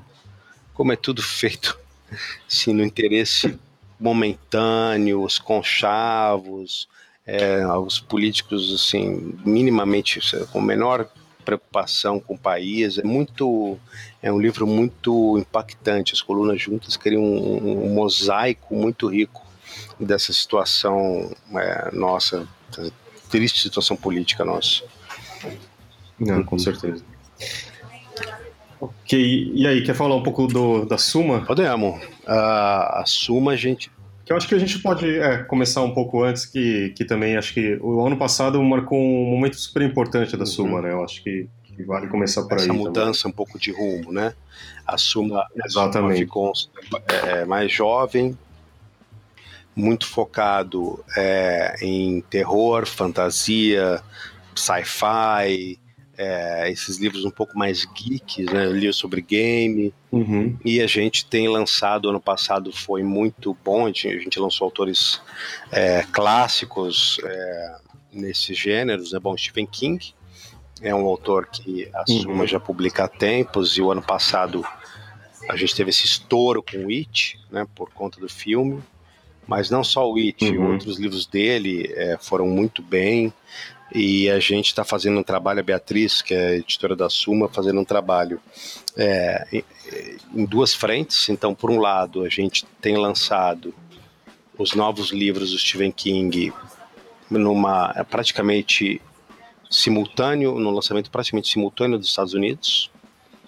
É, uhum. É, o último livro a gente lançou com uma diferença de uma semana. Isso era uma coisa Nossa. que os, os, leitores pediam muito, porque muito tempo atrás a gente demorava, uhum. às vezes, quando o livro era muito grande, demorava até um ano para fazer é, a tradução. E agora a gente está fazendo isso. A gente, o, livro Belas Adormecidas foi lançado, se eu não me engano, no final de setembro. A gente lançou na primeira semana de outubro, uma coisa assim. É, lembrando que o autor é escreve numa velocidade é, escreve no mínimo um livro por ano, né? Um livro grande por ano. É, e a gente, em outra frente, está é, tá relançando os clássicos. Uh, uhum. numa coleção chamada Biblioteca Stephen King, que é uma coleção de capa dura. É, normalmente uhum. os livros têm um, um, texto adicionais, então ou uma entrevista emblemática dele, é, ou uma, um comentário sobre o filme, se o livro virou filme, ou no caso de um, um livro dele que estava muito tempo fora de catálogo, Hora do Lobisomem, a gente, o livro é ilustrado originalmente, a gente pediu a Beatriz, né, encomendou quatro é, ilustradores brasileiros para que cada um retratasse um momento do livro. Então são livros muito, Nossa. muito legais é, e muito bonitos. Uhum. Que formam essa, essa biblioteca. Então a gente está relançando também é, em formato tradicional livros que estavam muito tempo fora do catálogo. Então são essas duas frentes, cuidando dele do, que, do novo e retrabalhando os clássicos. Uh, muito bom. E esse ano a gente continua com isso. A gente vai uhum. lançar agora, uh, começando a série de publicações de Stephen King, um livro da biblioteca, da para biblioteca, é, a Incendiária. Uhum. Não sei se você viu o filme, ou é uma menininha é, é, que põe fogo em tudo, ela tem poderes paranormais, a CIA vai atrás dela. Uhum. Enfim, é um clássico. É, era Drew Barrymore, a, a, a, a, atriz que fazia a menininha. Nossa. Enfim, é um livro que estava muito tempo fora de catálogo uhum. vai ser uhum. lançado agora. E muito pedido, né? E é, no meio do ano a gente vai lançar também o um lançamento praticamente simultâneo com os Estados Unidos, o novo romance dele, que chama O Outsider. Ah, um livro de umas 500, 600 páginas. Ah, não posso falar ainda muito da história, mas eu, eu, eu li, eu, li, eu tô lendo o livro. A Beatriz já está uhum. editando a tradução. Um livro muito, muito bom, puro Stephen King. Assim, um livro é, de terror clássico. E, e, daquele jeito. É, é o Forasteiro, é, é isso no gente, Brasil? A gente vai provavelmente vai chamar de o Outsider. O Outsider, é o outsider mesmo. mesmo. É, a gente está debatendo, ah, mas é capaz que seja que a gente use esse título. É, e você está gostando, então? É, igual eu, eu, eu, enfim, eu era, para é, quem não sabe, eu fui editor é, da Alfaguara por oito, nove anos. Então eu passei muito tempo editando uhum. só literatura. E de uns uhum. três anos para cá, eu comecei a trabalhar com os outros selos, com não ficção, com ficção comercial e, enfim, estou aprendendo, né, o processo, principalmente ficção comercial. Mas é muito bom. É, você tem aí um mundo uh, não só rico, é, criativo, impressionante, bem, mas muito bem escrito, muito inteligente. E o Stephen King é um desses autores. Ele tem uma capacidade, ele tem um texto, ele tem um jeito de criar os personagens, de contar as histórias em paralelo, de amarrar a trama, é, e tem uma criatividade que é realmente impressionante. É impressionante que ele produza tanto e com uma qualidade tão alta. É muito impressionante. É, né? Eu acho que é, o que eu acho muito interessante é a construção de mundo é. que ele faz, né? É. De meio do zero e, e, e, realmente, assim, com muito detalhe. Realmente é. E a gente tem, a gente vai lançar alguns uns clássicos de terror e ficção científica na Suma. A gente uhum. lançou um primeiro, alguns livros o ano passado nessa, é, nessa linha, mas a gente tem dois autores muito bons para esse ano.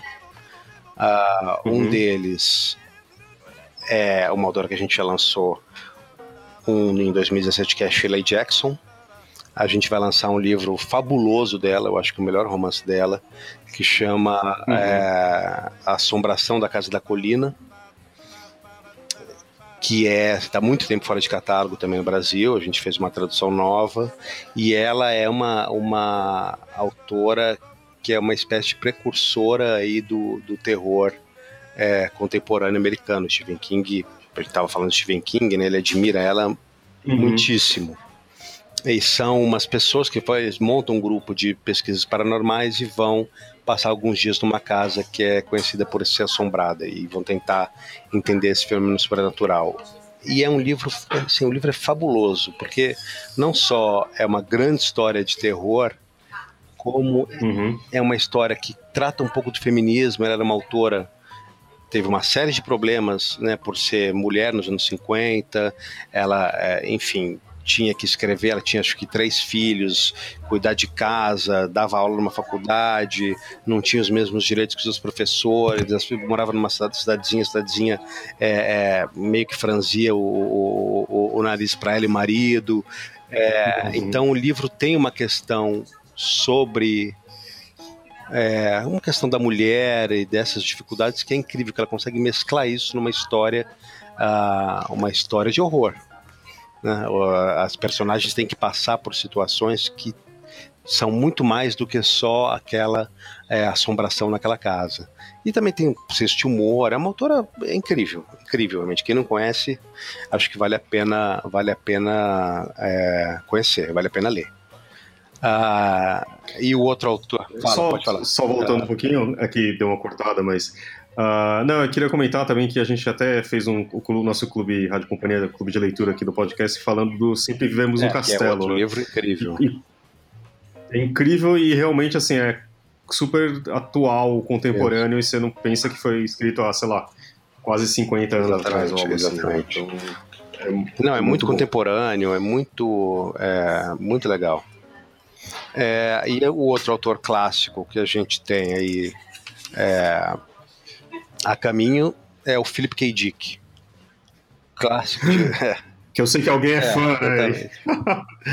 é, a gente vai, a gente comprou uh, quatro livros dele, uh, que uh, alguns foram publicados há muito tempo atrás no Brasil, outros uhum. eu acho que são inéditos.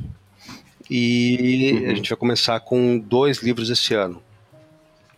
Um é um clássico uhum. chamado Tempo Desconjuntado, o livro chama Time Out of Joint, é um dos primeiros livros que ele escreveu, é muito curioso. E um, o segundo livro dessa série, é, a gente ainda está discutindo o título em, em português, o título em inglês chama Now Wait for Last Year. É, né, então, agora espere pelo ano passado é, alguma coisa assim, né? A gente ainda precisa acertar esse, uhum, uhum. esse título.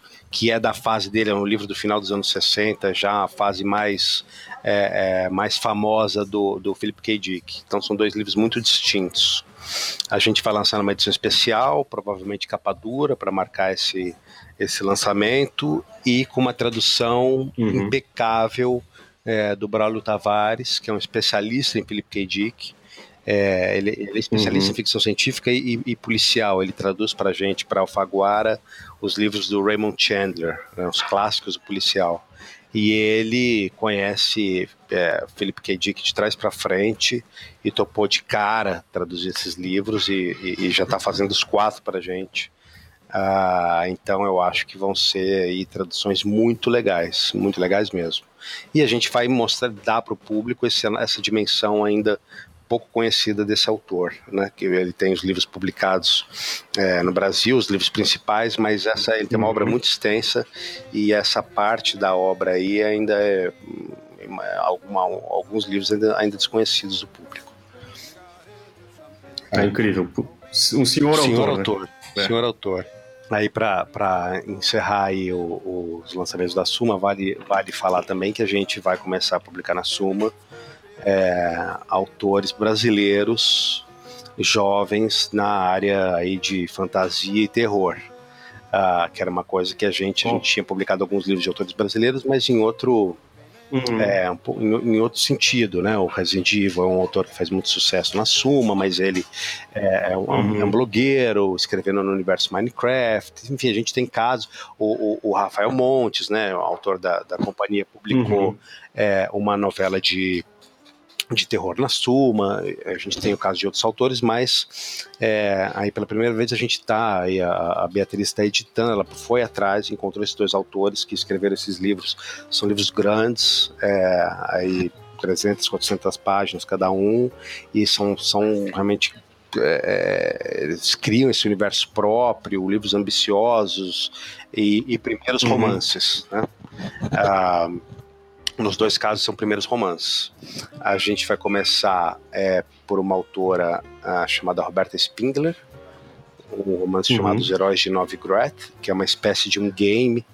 É, eu vou falar aí muito por alto é, o plot, mas são é, jogadores desse game que tem que entrar no game para conseguir, enfim, é, eles, eles, são obrigados a sair da vida, da vida real e entrar nesse, uhum.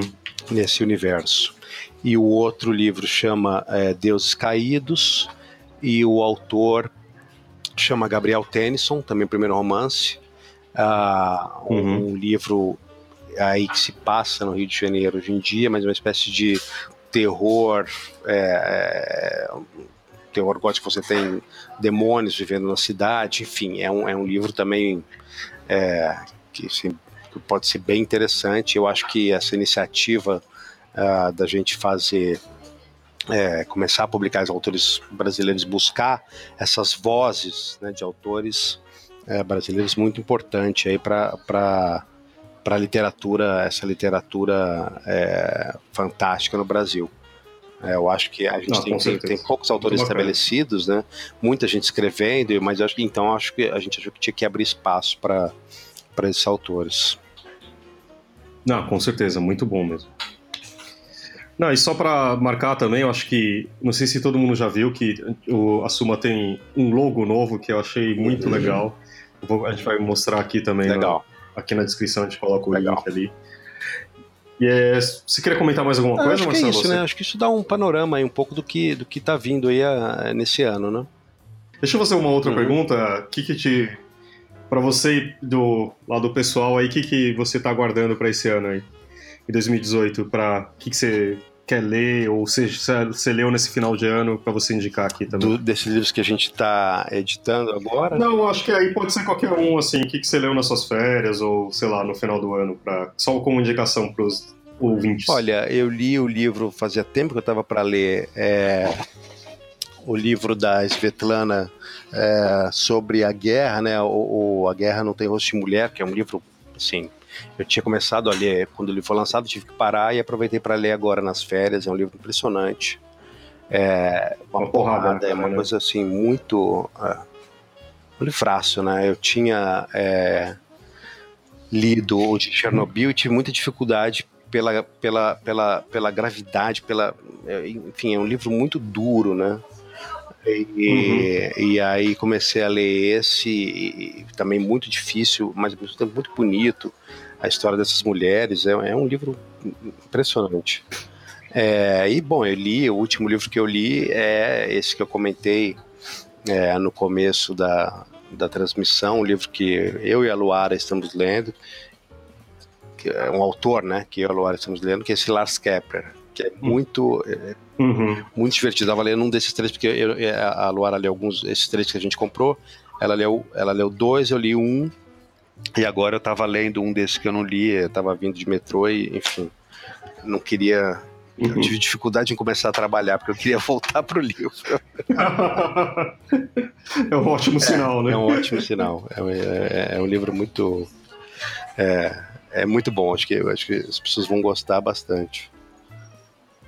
Só pra acabar, última pergunta. Aham. É, O que, que você tá jogando? Eu sei que você é um gamer como eu.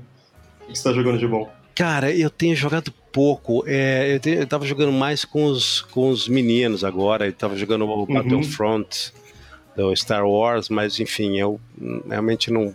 não eu tô com problema com Star Wars. Eu, realmente eu não. Eu tive, o último filme me decepcionou num nível que eu jogo assim só pra estar com eles. É, meio que pra participar, sabe? Mas eu não tô. Minha, minha alma não tá lá. É, Ah, não fala assim. Eu assisti duas vezes. Viu você É, bem. não, eu foi- tive, eu tive um problema sério com isso. Então eu tô, eu tô no momento do PlayStation, eu tenho jogado menos, eu- enfim, eu tenho feito outras coisas é, à noite, um pouco Tem vivido um tempo, pouquinho, né? E, pois é, Tem vivido um pouquinho fora. é, eu tenho feito então. coisas que também não são viver muito, mas enfim. Tenho feito plástico modelismo para os meninos, montado uns aviões de, é, é, de, de modelismo, mas então jogando menos. Mas eu- o último foi o, o, Bat- o Battlefront 2, e, mas sem, sem aquela emoção, para falar bem a verdade. então tá bom. Ferroninho, eu acho que é isso. Muito obrigado pelo, pela conversa, pelas novidades aí. A gente vai se falando, tá bom? Falou, abraço. Um abraço. tchau. Valeu, Ferroni. Você viu que também no- nos selos Alfaguara, Objetiva e Suma tem muita coisa muito boa vindo por aí, não é? É isso aí. É, tem aqui um, um livro da Objetiva que eu marquei pra gente falar. Também no- nos últimos podcasts do, do ano passado, a gente falou do podcast da Esther Perel. Lembra que a Júlia Bustos comentou que eram casos de terapia de casal, que a Esther Perel, que é uma super terapeuta, discute ali de verdade no podcast. E a gente vai lançar um livro dela, se eu não me engano, em maio. Já estou curiosa. Nossa, fiquei também. É. Ah, eu queria falar um pouco de música. Eu sei que não tem muito a ver, mas. Ah, a gente- expectativas aí pro ano, né? Exatamente. Tem um show de uma banda também que, se você ouve um pouquinho esse podcast, você sabe que eu gosto um pouco, né? Que chama Radiohead. Vai fazer um show aqui no estádio, no Palestra Itália. Não, como não é Palestra Itália, desculpa, pareci velho falando colegial. Allianz, É, Allianz Parque. Park. Isso. Vai ter em abril. Estamos. Estou. Não posso falar estamos, né? Estou muito ansioso para ver esse show. Digamos, nada feliz, mas. É, acho que depois do show do Sigur Rós que você foi, esse vai ser até animado. É verdade. Mas eu lembro do show em 2009, já foi difícil porque você meio que soluçava cantando Creep. É, bom, mas agora é outra fase na sua vida. É verdade, é verdade. Quem sabe vai ser coração quentinho. Mas tem algumas coisas aí também, alguns shows aí que você curte também, não é, Marina? Putz, é um show que até agora não comprei, talvez eu não vá, mas que eu recomendo muitíssimo é o show do Gorilas, que vai ter aqui no Jockey. Pode ser? Pode ser. Eu não, eu É. Putz, que, que banda incrível. Eu, eu fui no show deles ano passado, que foi um festival deles mesmo, que foi assim. Como que chamava o festival? Demon Days. E foi uma coisa estranhíssima. Foi tipo numa cidade litorânea da Inglaterra, uma cidade minúscula, e o show foi num parque de diversões. E era o dia inteiro. Eles e os artistas convidados do último álbum deles, que é esquisitíssimo. E eu tava meio assim, né? Tipo, ai, não sei se eu vou gostar, porque é muito jovem pra mim. Mas, meu, o show é incrível. Os caras são demais. Mas e ali. funciona aquela história de eles serem personagens? Funciona, porque é, é um show, o palco normal, e aí tem muitas telas em volta. E aí, meu, a produção de, de vídeos deles é incrível. O show inteiro é todo. Ai, nossa, cheio das coisas, incrível. Maravilhoso. E tem Por Jam, Tem for Jam. que esse também. O problema de shows aqui é a pequena fortuna, né? Que É, né? Você tem que escolher um e ir. ou faça comer o que parcele. É, tô- passo o ano pagando o show. Mas um que eu, que eu gosto, quer dizer, que, que eu tô mais ansioso, que talvez eu vá, que é o- não é do Pearl Jam, é do Ed Vedder. que eu gosto muito mais como carreira solo, Nossa, ele é incrível. né? Aquele álbum dele tocando ukulele. Que coisa maravilhosa. Hum, eu prefiro aquela trilha que ele fez do, inclusive no livro da casa, que é daqui, ai, Na Natureza Selvagem? não, Natureza Selvagem. É, É é. com o ukulele? Não, acho não, que é outro, outro, né? é que é só violão. É, tá. Cara, que Boa. é de uma depressão muito legal. É, é mesmo. É muito foda. Putz, que homem. É, é isso. E fora lembrado. isso, eu acho que estamos em um tempo diferente, mas tem Caetano Veloso novo e também Gilberto Gil novo. São novos discos, álbuns, CDs, sei lá como a gente fala isso nos dias de hoje. Arquivos musicais. Mas também tem disco novo de Jack White, Vampire Weekend Vampire Weekend. Ai, faz tempo, né? O último. Faz Eu muito tempo. muito. e Franz Ferdinand. Acabou de lançar, na verdade. Eu não ouvi ainda, tá na listinha lá do Spotify, mas Nossa. eu não sei o que esperar, na verdade. Eu também não, porque Franz Ferdinand é aquela coisa de. Eu lembro de uma música de tipo 15 anos atrás, eu acho. Pelo menos, né? É. Você falou assim, é tipo quando você ia na balada e aguentava. É. Na, na matinê. Não sei se eu posso falar que era da matinê. Ah, tem, enfim. Tá.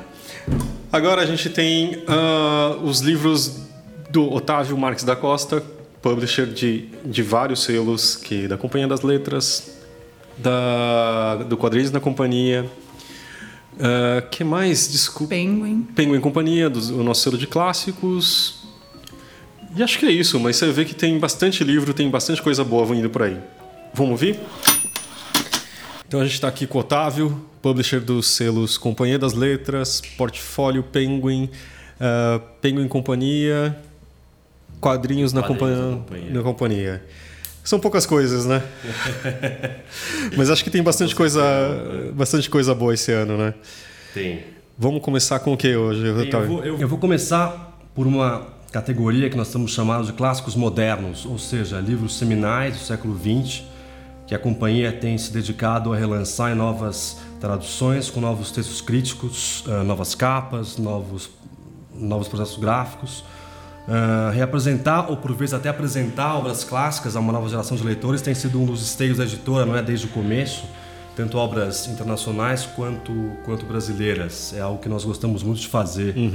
É, alguns exemplos são os relançamentos das obras de Kafka, Borges, Orwell e mais recentemente Thomas Mann, Lampedusa, William Faulkner, Beckett, Natalia Ginsburg. É, seguindo com esse projeto, este ano nós vamos relançar no Brasil a obra de James Baldwin, que estava fora de catálogo aqui havia décadas. É, Baldwin é um dos mais argutos e sofisticados observadores da questão racial americana nos seus ensaios e romances e foi tema há cerca de dois anos de um documentário chamado I Am Not Your Negro, o que motivou novas edições e um amplo e renovado debate sobre sua obra nos Estados Unidos. É, isso, isso, enfim, nos, nos motivou a, a- a- ir atrás dos direitos e, e- e- e relançar a sua obra no Brasil. Esse ano, ainda em julho, nós, nós começamos com dois de seus romances. O primeiro é o Quarto de Giovanni, que é um dos primeiros romances de temática abertamente gay dos Estados Unidos, ah, e Another Country. E ano que vem nós seguimos com uma coletânea de ensaios or- organizada pelo Paulo Roberto Pires, e Se a Rua Bill Falasse, ah, que é uma espécie de Romeu e Julieta negro ambientado no Harlem, que deve ser adaptado ao cinema pelo Barry Jenkins, o diretor de Moonlight. Nossa. Ahn, bem, ainda nessa, nessa categoria de clássicos ou clássicos modernos, outro grande fato vai ser o lançamento de uma extensa antologia de poemas do T.S. Eliot, reunindo seus principais poemas, como Wasteland ou a canção de Alfred J. Prufrock, eh, vertidos ao português pelo mestre Catano Galindo, né, que eh, traduziu ah, ao português, entre outras coisas, Ulisses, ah, do Joyce. Ah, bem, dos clássicos modernos eu passo ao nosso selo de clássicos, Penguin e Companhia, que tem uma agenda de lançamentos muito quente esse ano, a começar por 120 Dias de Sodoma, não é o clássico máximo da ficção erótica, escrito pelo libertino Marquês de Sade, que recebe nova e brilhante tradução da Rosa Freire da Guiar. É, junto com junto com o Sade nós, nós vamos lançar a his- a história do olho é, é, outro outro clássico esse do século XX né? É, é, da ficção erótica do Georges Bataille. Mas seguindo seguindo na Penguin em maio ainda vamos ter uma nova tradução da Denise Botman da Utopia do humanista inglês Thomas More. Uh, o Tratado Convívio, uh, que marca a estreia de é, traduções do, do Dante Alighieri na Penguin. Uh, uma nova edição que acaba de chegar, aliás, do David Copperfield, do, do Dickens. E para parar em julho, duas novelas do Dostoiévski, Noites Brancas e O Eterno Marido, que saem no mês em que lançamos a monumental biografia do Dostoiévski, escrita pelo Joseph Frank. Uh, ainda ficando no, no, terreno dos clássicos, uh, eu acho que vale mencionar a versão ilustrada de A Revolução dos Bichos, do Orwell, feita pelo Odir, uh, artista brasileiro, que deve sair em agosto e, e, e já foi adquirida em alguns territórios, então vai, vai sair não só no Brasil, como também no exterior. É uma versão ilustrada ou é um. É uma versão ilustrada, uhum. não, não é uma, uma adaptação, é, uma, é, uhum. é, é, é, o romance integral uhum. ilustrado pelo Odir. E ficou lindo, é, é, feito em aquarela, ficou realmente muito bonito e, e, acho que vai ser um sucesso. Como vocês sabem, Orwell é um, é um, é um dos autores mais vendidos da companhia, né? Uhum. Enfim, desde sempre. Desde sempre. Uhum. A Revolução dos Bichos vendeu mais de 600 mil exemplares no Nossa. Brasil, na companhia, não é nem no Brasil, na companhia o que é um, o que é um dado realmente impressionante. É, vendas essas impulsionadas bastante, não só aqui como lá fora, uh, desde a eleição de Trump, o que fez parecer a ficção virar realidade. Né? Então, não, então, enfim, acho que é bastante oportuno, uhum. é, bastante oportuno esse, esse, esse relançamento com o qual nós estamos muito felizes. É, lançamento, aliás, da, da versão ilustrada. É, Ainda, enfim, é, é, nessa seara, acho que vale citar a adaptação aos quadrinhos do Idiota, do Dostoiévski, feita pelo é, André Diniz. Uhum. É, e ficando ainda nos quadrinhos, é, num registro bem diferente, é, eu queria falar de A Garota Arranha, que é o próximo livro do Brian O'Malley, autor do, do grande best-seller Scott Pilgrim, que eu acho que é o, o nosso não o maior best-seller do selo, mas o maior best-seller contemporâneo do selo, enfim, do, do uhum. uh, fora. Acho que com certeza talvez a série que uma a série vendeu mais de 100 mil exemplares, Sim. enfim. É, nós lançamos a Garota Ranho em, em maio. Ah, boa. Uh, passando ao Brasil, eu queria destacar uma agenda de lançamentos que lidam com a atual crise política e econômica, a começar por Crise e Reinvenção da Política, do Fernando Henrique Cardoso, uh, onde o ex-presidente faz uma análise da situação a que chegamos e uma espécie de chamada de ação para a superação da crise. Uhum.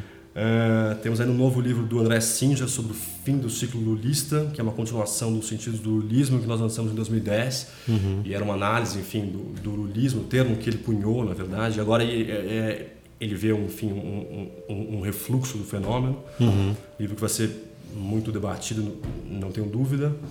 Temos um trabalho do cientista político Bruno Caraza dos Santos sobre a influência do poder econômico nas eleições. Uh, e um livro, reportagem do Felipe Recon sobre o STF em sua atual composição. Entre outros que eu não posso revelar ainda, mas enfim, é uma, é uma, é uma agenda uh, bastante quente também, enfim, que, que lida com a atual conjuntura. Uh, passando a não ficção, mas migrando para o gênero memórias e biografias, eu queria destacar a biografia do Tiradentes, pelo jornalista mineiro Lucas Figueiredo, um manuscrito que eu estou lendo agora, está ficando realmente excelente. Uh, temos ainda o segundo volume das, das memórias do, do Jô Soares e, possivelmente no segundo semestre, as memórias da Fernanda Montenegro. Nossa. É, na não ficção internacional, é, eu não posso deixar de mencionar 21 lições para o século XXI, novo livro do Yuval Harari, autor de Sapiens e Homo Deus, que que como todos sabem é um dos maiores hoje, um dos maiores fenômenos internacionais de vendas. Uhum. É, livro que lançamos em agosto. É, dizer, muito aguardado. É exemplo, já, né? muito aguardado, exemplo de Homo Deus, enfim, trata é, é, dos impasses que o futuro nos, reserva, enfim, uh, uh, focando mais uh, política e economia do que do que biologia, mas enfim um, um livro importantíssimo e, uhum. e, não tenho dúvida que será um dos grandes destaques do segundo semestre. ainda na não ficção nós temos um novo, um, um, novo livro da Svetlana Alexievich, ganhadora do Nobel, não é, há dois anos de quem nós já lançamos a, é, é, é, Vozes de Chernobyl, e um livro sobre as mulheres na Segunda Guerra. Agora, ne, nesse livro, sempre, enfim, fazendo a história oral, a Svetlana trata da participação de crianças na Segunda Guerra Mundial. O livro se chama As Últimas Testemunhas. Nossa. Uh, ainda na, na, não ficção, temos uh, um livro do Steven Greenblatt sobre a história do mito de Adão e Eva, e indo para a ciência, uh, o segundo volume das memórias do Richard Dawkins e uma coletânea de seus artigos mais recentes, um novo livro do, do neurocientista português Antônio Damasio e uma contundente defesa da ciência pelo Steven Pinker, uh, chamada Iluminismo Agora. que acho que estamos precisando. Sim, exato. E, e, e, livro esse que lá fora já saiu há cerca de dois meses e tem causado muito barulho, enfim. Uhum.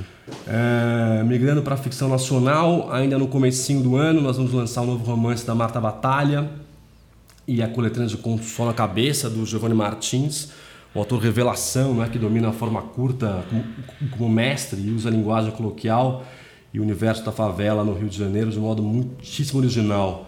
O Giovanni teve direitos de edição vendidos a mais de 10 países, o que é, o que é algo, algo, eu diria que inédito para um livro de contos. Uh, e sai agora, uh, no comecinho de março, numa tiragem de 10 mil exemplares, algo, algo Nossa, muitíssimo agressivo uhum. e, e, se não inédito, muito raro. Enfim, esse é um livro no qual nós apostamos bastante. Uh, este ano ainda temos livros de Luiz Rufato, que acaba de chegar, aliás. Uhum. É, Rodrigo Lacerda, em Nova Coletânea de Contos, Lourenço Mutarelli, Maurício Lírio, Tony, Bel Tony Belotto, Miguel Sanches Neto, entre, entre outros, a partir de agosto. É, menciono ainda é, é, a continuação, ele não gosta que chamemos de continuação, mas é de algum modo a continuação de, de de Botas, do Antônio Prata. Uhum. É, que esperemos que saia até junho uhum. é, e deve se chamar Bom Menino é, e uma coletânea das colunas da Tati Bernardi, é, de temática feminina, que deve sair também em, em junho ainda. É, por fim, na ficção internacional, o semestre também cheio de boas novidades. Temos livros novos de Toni Morrison, Paul Auster, Kenzaburo Oi, o muito premiado Lincoln no Limbo, do George Saunders, uh, Mário Levreiro, romance novo do Henrique Matas e o sexto e último volume da série Minha Luta, do Karl-Ove Knausgaard, uh, uh, que encerra né, esse, esse, esse, esse tour de force aí, que é a série Minha Luta, em, em que ele, em que ele narra ficcionalmente a, a sua vida em, uhum. em seis volumes. E eu não podia terminar sem deixar de falar de Hilda Hilst, autora homenageada da Flip deste ano, de quem nós lançamos no ano passado a produção poética completa no volume da poesia. Bem, esse ano uh, uh, nós vamos lançar a prosa completa da Hilda, um volume que vai se chamar da prosa, agora em maio. Uh, no mesmo mês de maio, nós lançamos Júbilo, que é um dos seus mais importantes livros de poesia, na série Poesia de Bolso. lançamos ainda neste mesmo mês uma, uma, um belíssimo livro ilustrado pela artista Ana Prata, é uma, é uma, é uma, uma seleta de poesia uh, de temática amorosa chamada de Amor Tenho Vivido. E aí, um pouquinho mais perto da Flip, já no mês de julho, uh, lançamos uma, uma versão ilustrada de A Obscena Senhora D, uh, ilustrada pela artista brasileira Laura Lanes. portanto, uma extensa agenda de lançamentos envolvendo a Hilda, aí logo antes da Flip que promete. Acho que é isso. Muito bem. Valeu, Otávio. Isso aí, você viu que se você está anotando os livros que você quer ler, sua lista está bem cheia, porque tem bastante coisa boa vindo por aí. Ah, eu vou colocar mais uns nessa lista, posso? Claro, por favor. É, mais uma vez, retomando nosso último podcast, a gente falou bastante daquela série da Netflix que falava dos Romanov, lembra? Nossa, melhor série. E aí a gente tem o nosso livro Os Romanov, do Simon Montefiore, e agora em maio, se eu não me engano, vamos lançar um outro livro do Montefiore, dessa vez sobre Catarina a Grande. Mesmo formato, livrão, livraço, grande biografia para você mergulhar aí nessa história. Digamos que é uma figura peculiar, talvez, né? Peculiar, é. Eu acho que todas essas, essas biografias, assim, são quase ficções de tantas coisas incríveis que Nossa, é verdade, nelas. é difícil acreditar realmente. É.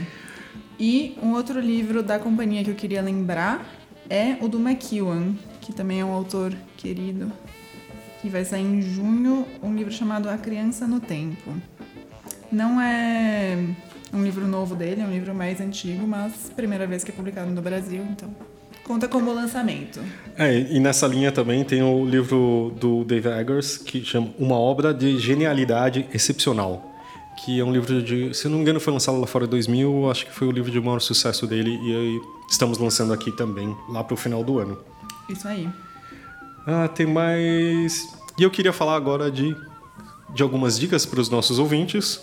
Tem de filmes. Vamos lá. Primeiro, acho que tem alguns filmes de baseados nos nossos livros, né? Afinal, estamos aqui falando. E eu acho que tem o Cadê Você, Bernadette? Que... Ah, e outro livro queridíssimo que eu recomendo para todo mundo, porque é, é maravilhoso. Ele é, foi escrito pela Martha Semple, é isso? Sim. Que é, foi roteirista de algumas séries de comédia, então Uhum. o livro é super divertido e tal, Uhum. é bem legal. E a Kate, é Kate Blanchett que vai Kate ser. Blanchett Meu Deus, imagina isso, A cara. Bernadette vai ser demais. Não tem como dar errado isso. Não tem. E aí também tem o filme da- do Garota na Teia de Aranha, da série Millennium. Isso aí. E você falou que sabe Cara, alguma coisinha aí? Eu pesquisei hoje de manhã e eu vi no site do IMDB, eu acho, Hum. que a Lisbeth vai ser interpretada pela Claire Foy, a nossa rainha do The Crown. Oi? A Claire, aquela mulher maravilhosa! Nossa! A Eu não, Lisbeth. eu não, é assim, é difícil encaixar porque eu, Pois eu é, lembro porque da é a rainha, rainha. mas ao mesmo tempo ela é uma senhora atriz, Ela é então incrível. Gente, eu posso estar errada com essa informação, pois acabei de ver. Mas eu olhei e falei, meu Deus, mas se for verdade vai ser demais. vai ser demais. De qualquer jeito tá aí, ó. Se você, os produtores se não contrataram, ó, vale tentar É, aí. pessoal, nossa. É, e outro filme baseado em livro que sai esse ano é o Na Praia, do McEwan. É, sai em junho, nos Estados Unidos. E a, a protagonista é a... Eu vou falar esse nome errado, com toda certeza. A Saoirse Ronan, que é a protagonista do Lady Bird. Nossa. Filmaço. Então não deve ser ruim. Digamos Não que deve. o, o, o livro é ótimo. É um livro é mais curto, assim, do McEwan. E... Mas muito bom. E eu, eu sei que não tem nada a ver, Hum. mas é aleatório, mas eu não posso comentar que vai sair um. Quer dizer, todo ano vai ter Star Wars, né? Ah, tá. E agora vai ser o filme do Han Solo. Han Solo, uma história. Uma... Nossa, calma. Vamos lá. Han Solo, uma história Star Wars. E qual nível de emoção é isso, seu? É razoável, Hum. com medo de dar. um poder ser ruim, mas o... gr- grande parte do trailer é bom. Então a gente pode. E é um personagem, personagem querido, né, pelos É, fãs. mas então- vai ser estranho não ter Harrison Ford. Hum, quem é o... Ah, é um garoto que, sei lá, que eu Tá. não sei, mas porque é a história de como ele começa, como, como ele conhece a Millennium Falcon, todo mundo, conhece o Chewbacca, sei lá. Conhece o Chewbacca? Ai, ai, ai. Senti já desprezo. Não, não, não. Vamos Mas dar é- uma chance pra ele. Olha, de qualquer jeito, esse ano promete. Tem Copa do Mundo, tem eleição. Nossa, gente, muitas emoções esse ano. Tem Flip. Qual a sua expectativa pra Copa do Mundo? Olha, é aquele torcedor que eu espero que o Brasil ganhe, mas eu tenho quase certeza que não vai ganhar, né? Bom, Mas tudo bem, a gente vai torcer do mesmo jeito, vai parar 20 dias. E... vai, você aproveita pra ler vários livros desses que a É gente falou, porque ó, uns feriadinhos a mais. É assim. verdade. E também eleição que eu não sei se quero comentar, deixa pra lá, Eu acho que esse assunto a gente pode estar pulando. né? Uhum. Mas vai ter bastante coisa esse ano. É, eu queria falar de coisas mais proeminentes, mais Uhum. próximas da nossa vida. A gente já tem o próximo livro do Clube Rádio Companhia, que é o Conversa entre Amigos, da, Sala, da Sally Rooney. Já começou a ler? Eu já. e até quando as pessoas podem comentar lá na página? Olha, vai pro ar o programa lá pelo dia 22 de março, se não me engano. Então, até o dia, lá pelo dia 20, procura. Eu vou colocar- o link está aqui na descrição. Tem um evento no Facebook da Companhia das Letras. Você procura lá. Comentem lá. Comentem lá ou pro rádio.companhiadasletras.com.br. E é isso, gente. Bom ano para todos, que agora vai começar querendo ou não, não é verdade? É isso aí, boa sorte pra gente, né? Acho que a gente vai precisar. Então valeu, gente. Obrigado, Marina. Obrigada a você, Fábio. Semana sim, semana não. A gente se vê por aqui. Valeu. Até mais.